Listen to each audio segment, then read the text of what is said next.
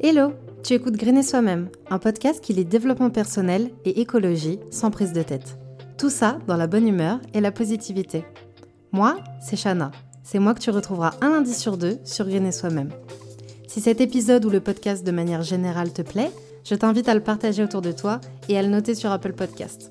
Je te remercie d'avance parce que ça m'aide énormément. Sur ces belles paroles, je te souhaite une bonne écoute. Bien le bonjour Aujourd'hui on se retrouve pour parler d'un truc que j'ai mis en place dans ma vie il y a déjà quelques années et c'est le minimalisme. Alors comme ça, ça paye pas de mine comme sujet, mais je vous assure que c'est une façon de vivre hyper cool, qui libère l'esprit et qui fait du bien à la planète aussi.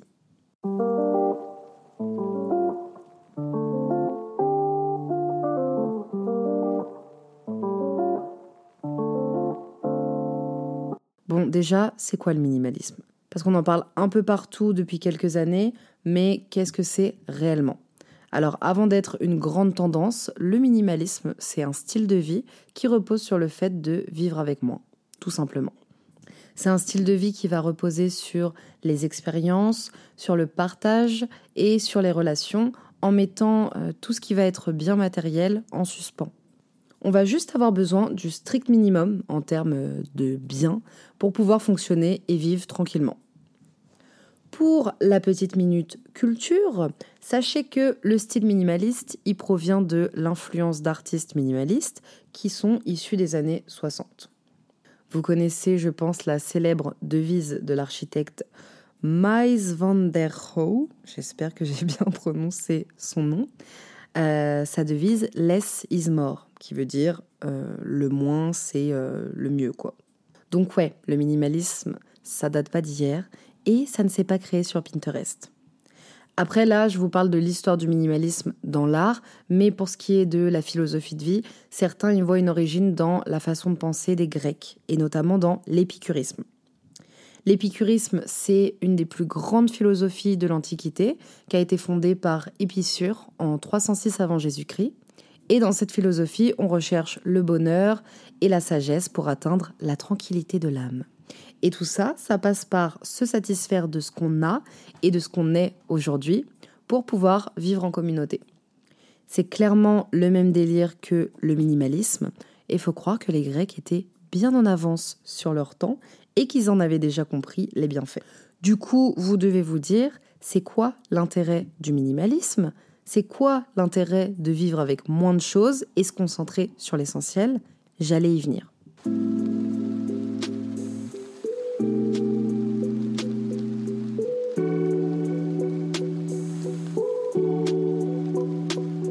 Premièrement, on a plus de temps à force d'accumuler des choses à droite à gauche, on finit par passer notre vie à faire du tri et à faire le ménage. Alors que quand on a un mode de vie minimaliste, du coup, ça nous dégage vachement de temps. On passe moins de temps à acheter des choses tout le temps, à penser à ces choses qu'on doit acheter, à penser à ces choses qu'on doit acheter. Euh, le minimalisme, par exemple, bah, t'as moins de fringues, donc on va prendre moins de temps à choisir notre tenue le matin. En fait, notre esprit, il va être un peu euh, libéré d'une charge mentale qui normalement est tellement grosse que ça va nous libérer énormément de temps. Deuxièmement, on fait des économies. Évidemment, avec un mode de vie minimaliste, on va beaucoup moins dépenser et ça, on adore. Il y a tellement de choses qu'on va arrêter d'acheter et qui sont hyper futiles, mais qui nous coûtent pas mal d'argent, que du coup notre budget il va pouvoir augmenter pour, euh, bah, pour d'autres trucs. On va pouvoir mettre de côté, on va pouvoir se faire plaisir, genre euh, se payer plus de restos, on va pouvoir plus voyager, on va pouvoir miser plus sur les expériences que sur des biens matériels. Troisièmement, on est plus heureux. Alors pourquoi on est plus heureux avec un mode de vie minimaliste? Comme j'ai dit juste avant, on a plus de temps. Ce qui veut dire qu'on a plus de temps pour nous, plus de temps pour passer du temps avec nos proches, avec nos potes, plus de temps pour créer des projets qui nous tiennent à cœur. Et en plus d'avoir tout ce temps, on est beaucoup moins stressé. Je sais pas si vous avez déjà remarqué, mais des fois quand on se sent pas très bien, enfin du moins moi, quand je me sens pas très bien, je vais me faire une bonne séance de ménage ou de tri, et tout d'un coup, quand tout est en ordre, ça va déjà beaucoup mieux dans ma tête. Bah, dites-vous que dans un espace qui est désencombré grâce euh, à un mode de vie minimaliste, bah, ça va tout de suite beaucoup mieux. Et vous allez vite vous rendre compte grâce au minimalisme que le bonheur, il réside pas dans les biens matériels. Quatrièmement, on va avoir une meilleure empreinte écologique. Qui dit acheter moins de choses dit moins participer à cette société de surconsommation qui est hyper polluante. Ça se rapproche un petit peu, euh, pas du zéro déchet, parce que je vous l'ai déjà dit, ça n'existe pas, mais du moins de déchets, évidemment, si on achète moins. Donc en plus de faire du bien à votre morale, mettre en place un mode de vie minimaliste, ça va aussi faire du bien à notre jolie planète qui en a vraiment besoin. Vous allez vous recentrer sur vos besoins essentiels, sur vos besoins primaires et non plus sur les désirs et toutes ces choses qu'on nous fait croire qu'on a absolument besoin. Cinquièmement, on a plus d'espace. Que ça soit dans notre tête, de l'espace pour créer, pour se plonger dans notre créativité ou de l'espace réel, chez nous par exemple. Peut-être qu'en ayant un mode de vie minimaliste, vous allez réussir à désencombrer toute une pièce qui était avant, euh, je sais pas, un range-bordel, et que vous allez euh, pouvoir par exemple en faire une bibliothèque ou une salle de danse ou une salle de jeu, euh, je sais pas, un truc que vous aimez sincèrement et qui va du coup vous permettre d'être plus heureux. Bon, moi, ça risque pas de m'arriver étant donné que je suis dans un studio, mais si jamais vous avez un appartement, ça peut être une solution. Le mode de vie minimaliste, en fait, c'est vraiment que des cercles vertueux qui vont améliorer tout notre mode de vie.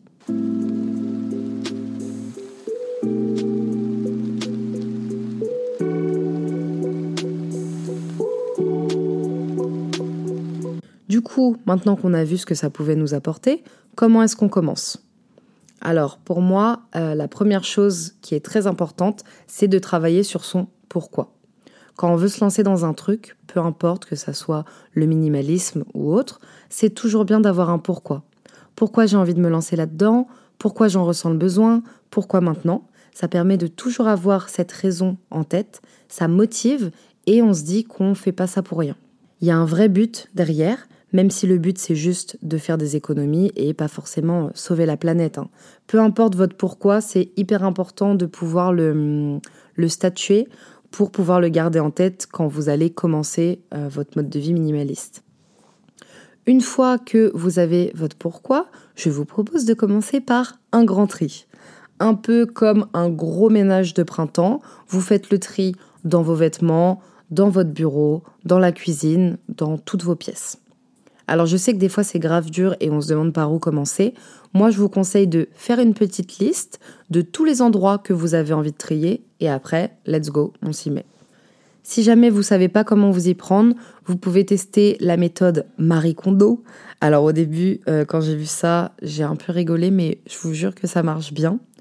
En gros, Miss Kondo, elle nous dit de prendre chaque vêtement ou chaque objet un à un et de nous demander s'il nous apporte encore du bonheur, de la joie, et si c'est plus le cas, on le remercie et on, euh, et on le donne, on s'en débarrasse quoi.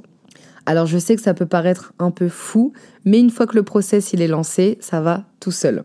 Vous faites une pile, ça m'apporte du bonheur, une pile, je sais pas, une pile, non, et une fois que tout est fini, vous reprenez votre pile, je sais pas, et rebelote. Évidemment, tout ce que vous virez, vous ne le jetez pas, hein. Soit vous donnez à une asso, soit vous revendez, mais s'il vous plaît, ne jetez rien qui soit en état, parce qu'il y a plein de gens qui seront très contents de récupérer. Une fois que le tri est fait, on a l'esprit bien dégagé et maintenant on peut faire un point sur nos besoins. Oui, parce que le minimalisme, c'est se recentrer sur ses vrais besoins et non pas sur le superflu. Du coup, faites-vous une petite liste avec les choses dont vous avez besoin, genre quelques pièces de vêtements favorites, de quoi manger, vos trucs électroniques pour travailler par exemple, de l'amour, des copains, bref, vos besoins quoi. Et sur l'autre côté de la liste, va falloir que vous réussissiez à écrire ce qui est superflu et dont vous n'avez pas vraiment besoin. Clairement, euh, ça va être ça le, plus compliqué. Hein. Genre, ça peut être un surplus de déco chez vous, ça peut être euh, vos 30 paires de baskets alors que vous en mettez que 10, euh, les 5 serviettes de toilette alors que vous vivez seul, tout ce sans quoi vous vivrez toujours aussi bien. C'est pas un exercice facile, mais euh, c'est un exercice qui va vous aider à être réaliste avec vous-même. Forcément, le fait de faire ce point, ça va vous amener à revoir vos modes de consommation et c'est donc la dernière étape. Que ça soit l'alimentation, la mode, les gadgets, l'électronique et tout ce qui s'ensuit, faut vraiment arrêter les achats impulsifs. Pour ça, il y a une petite technique. Si vous voulez acheter quelque chose, je vous conseille d'attendre une semaine et de voir si vous voulez encore euh, bah, la chose que vous vouliez acheter. Pesez les pour et les contre. Est-ce que vous en avez vraiment besoin? Est-ce que ça va vraiment vous apporter quelque chose? Aujourd'hui, l'achat, est tellement facilité, que ce soit avec les paiements sans contact, les paiements en ligne qui prennent 40 secondes, qu'on prend plus le temps de se poser ces questions. Juste, on va agir, et je dirais presque qu'on agit par automatisme, parce que ça fait déjà des années qu'on est dans cette société de surconsommation, qui nous pousse toujours à acheter plus, et donc c'est devenu euh, bah, un peu une habitude, quoi. Moi, ce que j'essaye de faire, c'est de remplacer les achats par des expériences. Par exemple, au lieu de m'acheter un jean sur Vinted à 20 balles, alors que j'en ai déjà bien assez, je vais réserver euh, un cours de yoga. C'est un exemple, mais c'est vraiment une bonne technique.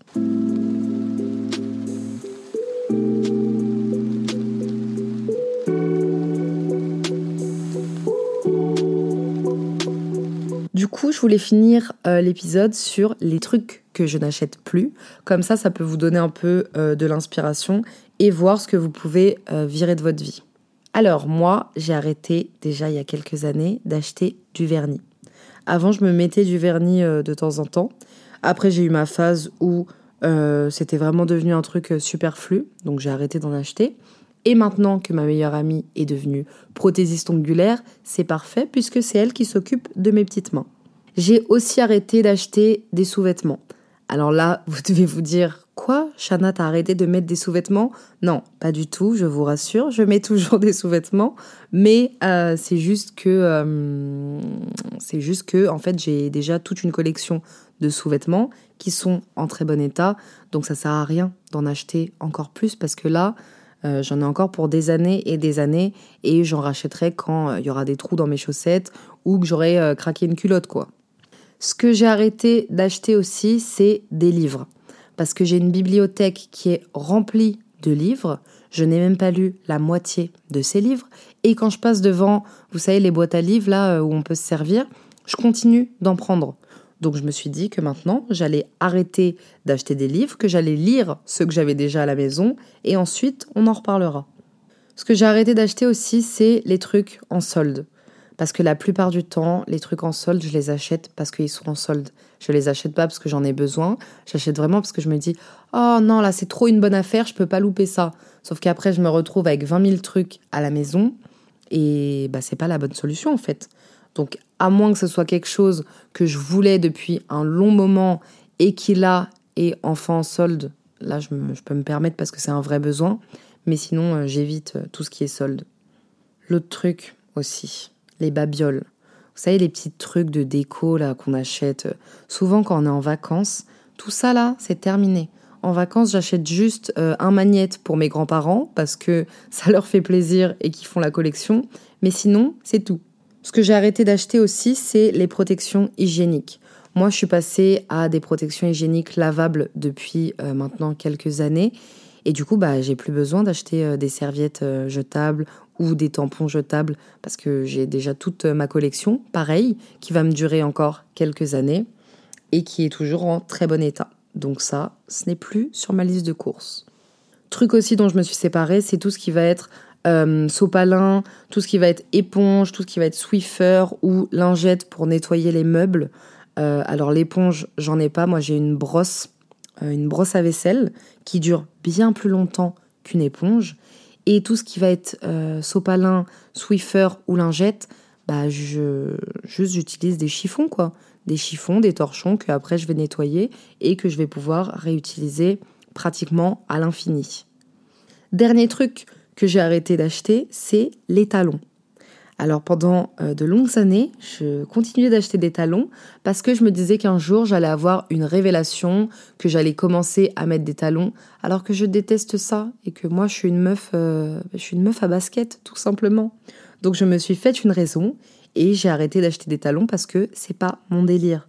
Ça peut être les talons ou euh, toute autre pièce de votre garde-robe. hein.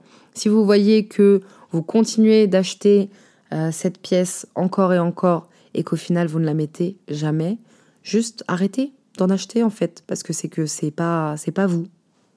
Alors évidemment, comme tous les sujets que j'aborde, le but c'est pas de tomber dans un extrême, de se cloîtrer chez soi avec trois livres et deux t-shirts. Le but c'est vraiment de s'apporter un truc positif, que ça soit pour soi ou pour l'environnement, sans non plus se sentir euh, restreint. Et surtout, chacun son rythme. Ne vous brusquez pas. Si jamais vous regardez des vidéos sur le sujet, commencez pas à vous dire que vous faites pas assez ou que vous faites trop lentement. Prenez vraiment tout le temps qu'il vous faudra. Et voilà, on arrive déjà à la fin de cet épisode. S'il t'a plu, tu peux laisser un avis ou venir directement dans mes DM Insta pour me le dire. Pour ne pas louper les nouveaux épisodes, n'oublie pas de t'abonner sur ta plateforme d'écoute. Rejoins-moi sur le Instagram de Green et Soi-même pour plus de contenu que tu retrouveras dans la description. On se retrouve là-bas et en attendant, je te fais plein de bisous.